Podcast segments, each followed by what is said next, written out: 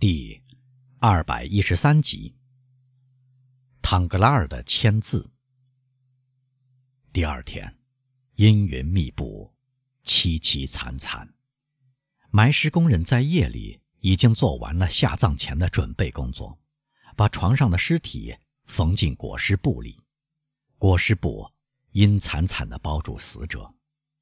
不管人们怎么叙述死的平等，还是给死人以最后的证明，透露出死者在生前。所热爱的奢华。这裹尸布不是别的，就是姑娘半个月前买来的一块精美的细麻布。昨晚，裹尸的人已将努瓦迪埃从瓦朗蒂娜的房间搬回他自己的房里。同预料的相反，老人离开孩子的尸体时，并没有做难。布佐尼神父守夜，一直守到天亮。黎明时，他回到自己家里，没有惊动任何人。约莫早上八点钟，德阿弗里尼又来了。维勒佛正要到努瓦迪埃的房间里去，医生遇到他，陪着他去了解老人夜里过得怎样。他们看到老人在用作床铺的大扶手椅里酣然入睡，几乎面带笑容。他们俩。惊讶地在门口停住脚步。看，达芙妮尼对威勒夫说：“检察官望着他睡着的父亲，看，大自然善于使最强烈的悲痛平息下来。当然，没有人会说努瓦迪亚先生不爱他的孙女儿，但他睡着了。”是的，您说的对，威勒夫惊讶的回答。他睡着了，这很奇怪，因为平日他稍有不快，就整夜睡不着。是悲伤把他压垮了，但阿弗利尼说。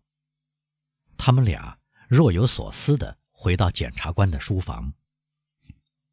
哎，我呢，我没有睡过，维勒夫说，给达阿弗利尼指着他未曾动过的床。悲伤没有压垮我，我已经有两夜没睡。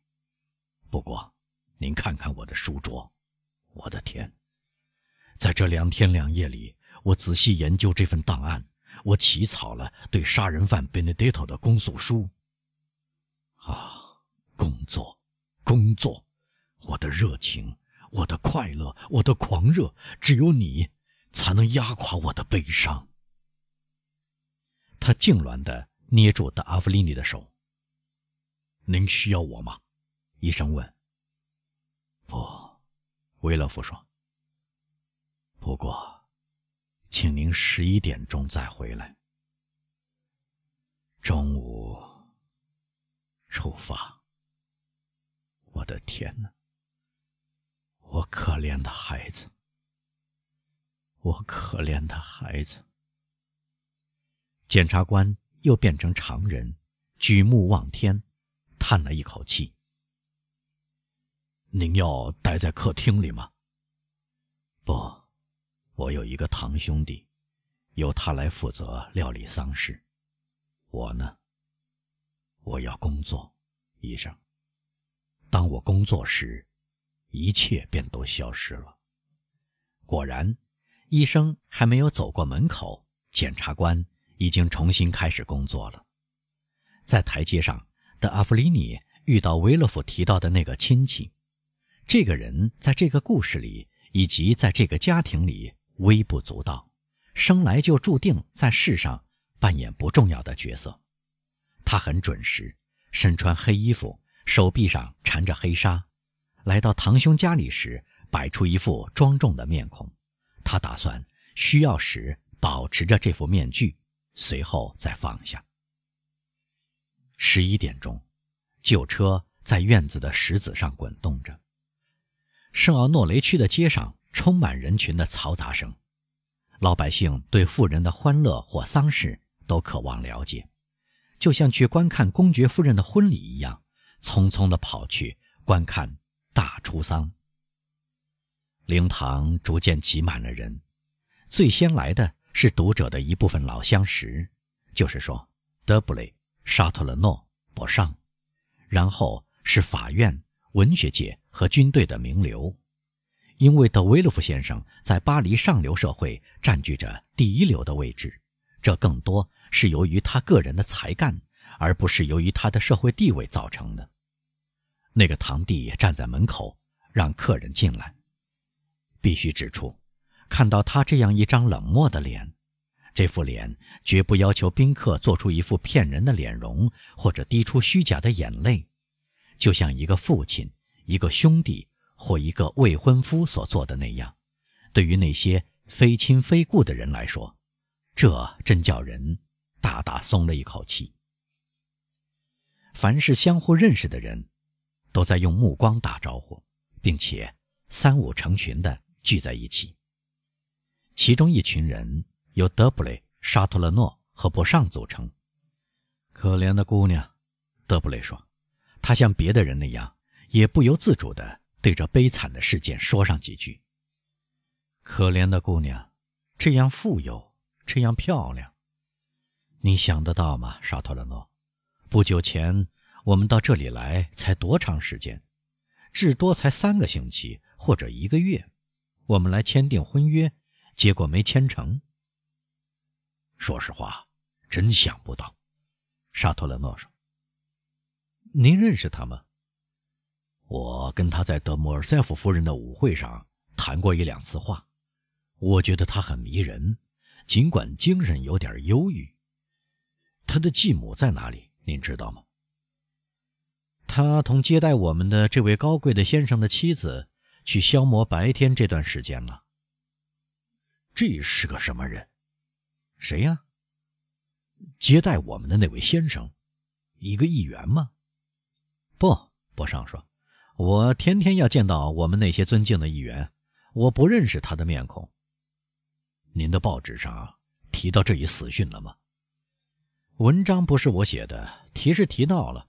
我甚至怀疑德维洛夫先生会表示高兴。我想。文章是这样说的：如果在别的地方这样接连四次死了人，而不是在检察官先生家里，那检察官先生一定会更激动的。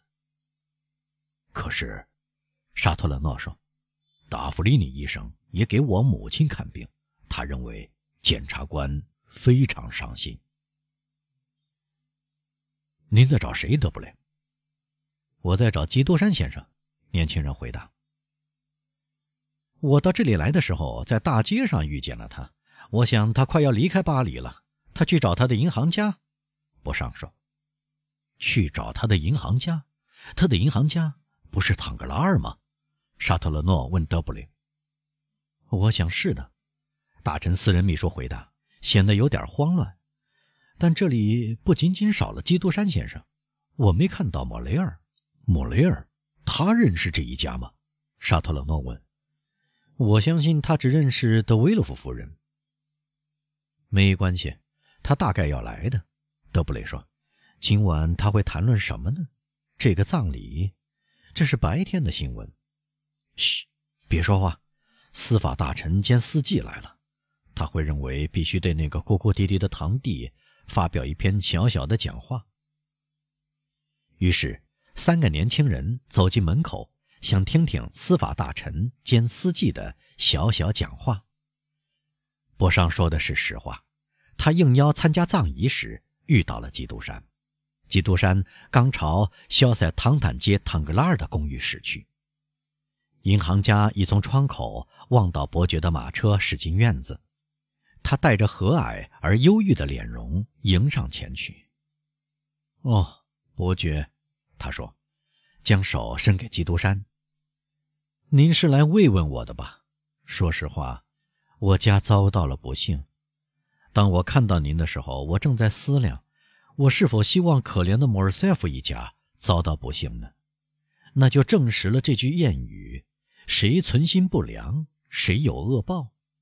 我保证，我并没有希望莫尔塞夫遭到不幸。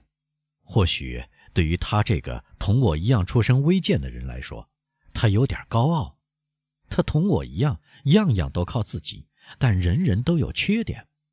啊，伯爵，当心点我们这一代的人，对不起，您不是我们这一代的人。您呢？您是一个年轻人。我们一代的人今年都倒霉，譬如我们的清教徒检察官，譬如威勒夫，他刚刚失去了他的女儿。因此，让我们来回顾一下，正如我们所说的，威勒夫莫名其妙的几乎全家死光。莫尔塞夫身败名裂而自尽，我呢，被那个贝诺戴特大坏蛋弄得成为了笑柄。还有，还有什么？伯爵问。啊，您难道不知道吗？又有不幸。我的女儿，唐格拉尔小姐，欧仁你离开了我们。哦，我的天，您对我说的是什么话呀？说的是实话，亲爱的伯爵。我的天，您没有妻子儿女，那是多么幸福呢？哦，您这么认为？哎，我的天，您说唐格拉尔小姐，她受不了这个混蛋给我们造成的耻辱，要求我答应她出外旅行。他走了吗？前天晚上，跟唐格拉尔夫人一起走的？不。跟一个亲戚，但我们仍然等于失去了他，我们亲爱的欧仁妮，因为我怀疑我了解他的性格，他永远不会同意返回法国。有什么法子呢，亲爱的男爵？基督山说：“对于全部家产就是孩子的穷人来说，家庭烦恼是不堪忍受的；而对于百万富翁来说，却是可以忍受的。”哲学家土匪唇舌，说什么有许多事金钱能给人宽慰，有实践经验的人总是给予驳斥。如果您承认这副灵丹妙药的效力，您应该比任何人更快地得到安慰。您是金融界之王，一切权力的交叉点。唐格拉尔逆视了一下伯爵，想看看他到底在嘲弄还是在严肃地说话。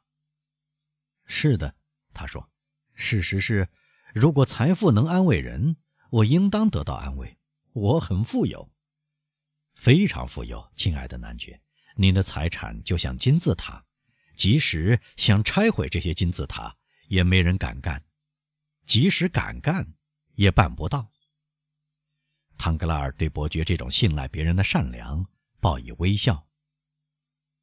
这使我想起，他说：“您进来的时候。”我正在签署五张小额支票，我已经签署了两张，您肯让我签署其他三张吗？